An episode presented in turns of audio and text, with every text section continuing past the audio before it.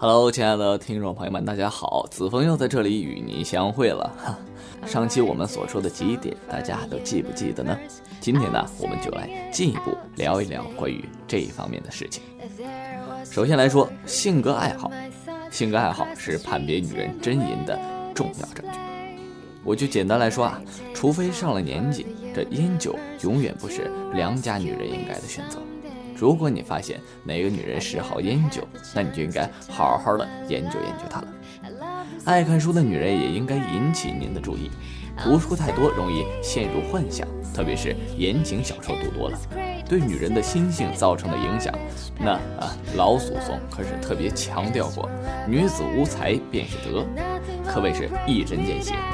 爱慕虚荣、贪小便宜、好吃懒做、喜欢啊逛街赶集的，至少可归为问题女性之列。这类女性啊，有相当大的比例啊，思想比较开放。还有啊，这衣着是无声的语言。良家女人啊，多数都很质朴，喜欢穿戴符合自己身份、经济水平的。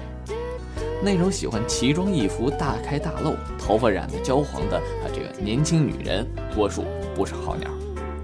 女人一旦过了三十岁之后呢，如果仍然打扮的油头粉面啊，衣着过于光鲜，鞋净袜白，裤缝笔直，或者是啊佩戴种种不合身份和经济能力的事物，那么说明其心性很可能啊有问题。这一点啊，越是在经济落后的地方啊，越是灵验。农村啊，有四类特殊身份的女人，有机会的话一定不要错过。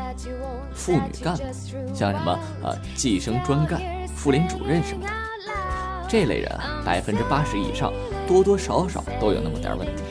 他们见了当官的或者有一定身份地位的，身子骨很容易酥软。本人啊，我工作的这个乡村。二十九个大队中，只有一个是男的计生专干，剩下的二十八名女专干。据我所知啊，几乎人人都有一笔风流账。蛮子，不知道这个词大家听没听说过？就是因为啊拐骗或者其他原因远嫁到异地的女人的统称。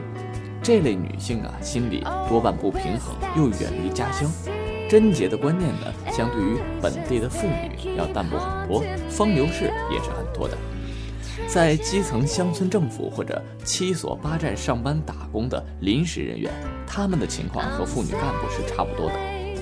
而这最后一种就是离异或守寡的年轻女性，生活寂寞，心情不畅，也是风流韵事的高发人群。所谓寡妇门前是非多嘛。当我们到达了呃一个家庭之后，不要忘了仔细打量该家庭的居家布置状况，这能从侧面反映出这家女人的情趣爱好。如果发现物品啊杂乱，到处乱七八糟，这样的女人风流的不多；如果发现盆是盆，罐是罐，到处井然有序，尤其是屋子里收拾的井井有条，窗明几亮。床上大红大绿，却叠得四四方方，像进入了闺房，你就要好好注意注意这一家的女主人了。女性对生活环境的注意心理和她们对自己的衣着打扮类似，希望时时引起异性注意的风流女人，在仔细装点自己的同时，一般不会忘记把自己的居室环境也打扮收拾一番。另外啊。家里添置过多超越自己经济水平消费品的家庭也不要放过。良家女性一般不会饮鸩止渴，而虚荣心过强的女性呢才会涸泽而渔。一般来说啊，家里添置什么消费品多是女人做主，男人嘛是不屑于理会这些散事的。不般配的夫妻呢，感觉受委屈的那一方最容易红杏出墙，像啊这个男大女小的，老牛啃嫩草的。夫丑妻俊的，夜叉配仙女的，是不是？这个男人窝囊无用，女人精明强干的，阴阳颠倒型的等等，多容易打开缺口。女人见多识广，它不一定是好事。像跑运输的、做小买卖的、常年在经济发达地区务工做活的等等，眼界开阔了，心思也就活动了。我前段时间看过这么一个新闻，有个村子有七个小女孩外出到常熟打工，一年下来被人家开包了五个，这真是。还有着精神空虚、感情失衡的女性也是下手的好目标。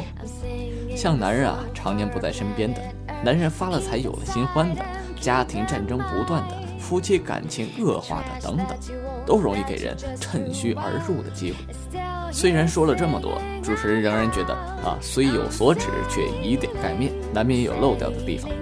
另外，咱们所说的都是量化分析，实际上作战的时候呢，要综合考虑，不能割裂彼此之间的联系。我相信，只要大家平时多加留意，多加注意积累经验，那么很快都能成为泡妞的高手。到时候可别忘了主持人我呀，对不对？好了，这期节目呢也就愉快的结束了。综合上期来看呢，我们是不是又学到了很多新招呢？欢迎大家踊跃的说说自己的经验和经历，分享也是一种美德。好了，欢迎大家来到信吧网店，我们下期再见。